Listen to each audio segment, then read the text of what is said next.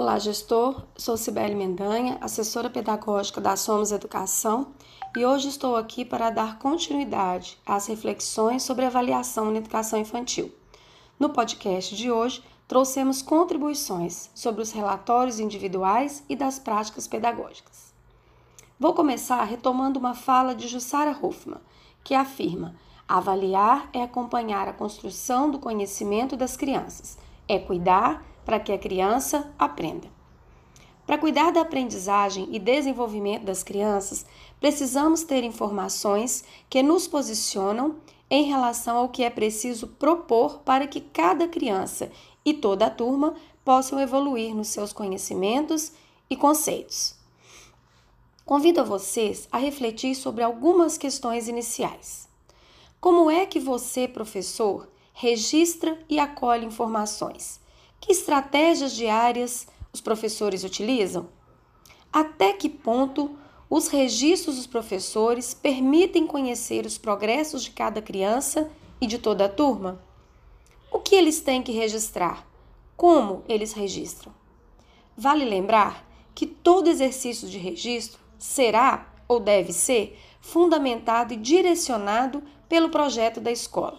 O que ensinar, propor às crianças que sempre direcionam e constam no projeto de ensino da escola. As formas de registros são definidas a partir da utilização das informações que posteriormente serão feitas. O para que baliza o como registrar.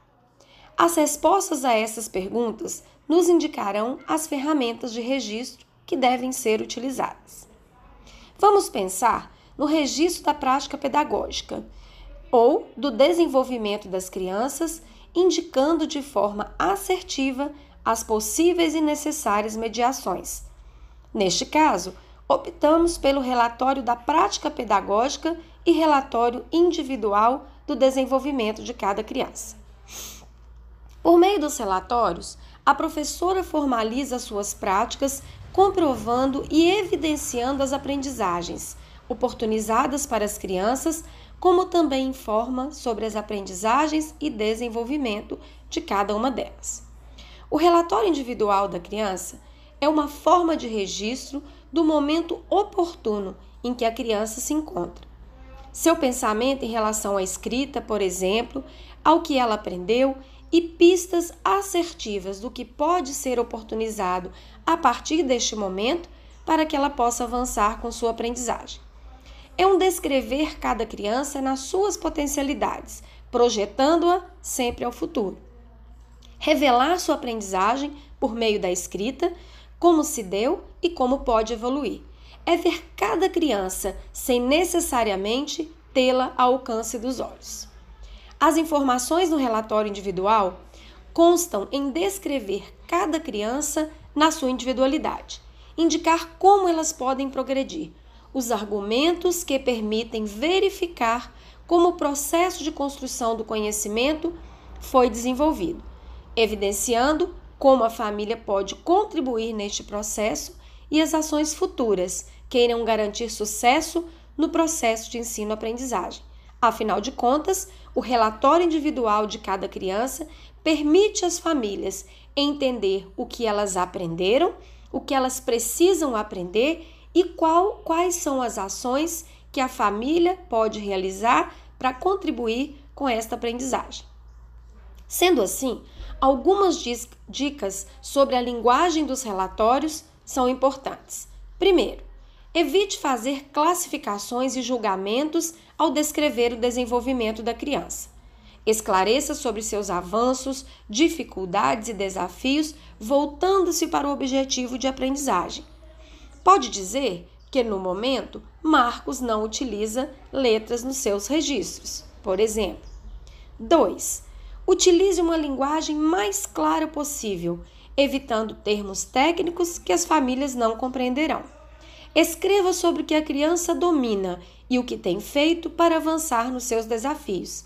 Termos técnicos devem ser utilizados usando um sinônimo ou descrevendo em forma de conceito. Terceira dica: alguns termos podem ser usados na descrição das aprendizagens das crianças. A partir deles, busque outros que possam, além de ajudar na clareza do desenvolvimento, garantem as concepções de aprendizagem da escola. Termos como no momento, atualmente, indicam uma situação no presente, mas que pode mudar devido às oportunidades de aprendizagem. Podem evoluir. Já o relatório da prática pedagógica do professor é o registro sistemático das principais ações, seus objetivos, projetos, sequências de atividades, estratégias pedagógicas, vivências das crianças que se materializam na e pela linguagem dos relatórios. Nele, o professor narra como e o que tem oportunizado de vivências para que as crianças possam construir suas aprendizagens e por que o fazem. Apresenta de forma clara o que tem feito em sala e fora dela com as crianças. Ao mesmo tempo em que narra, tece a sua prática de forma reflexiva, desvendando pistas para novas cenas de trabalho com as crianças e ganha subsídios para suas reflexões teóricas e sobre o que fora vivenciado e deve ser replanejado.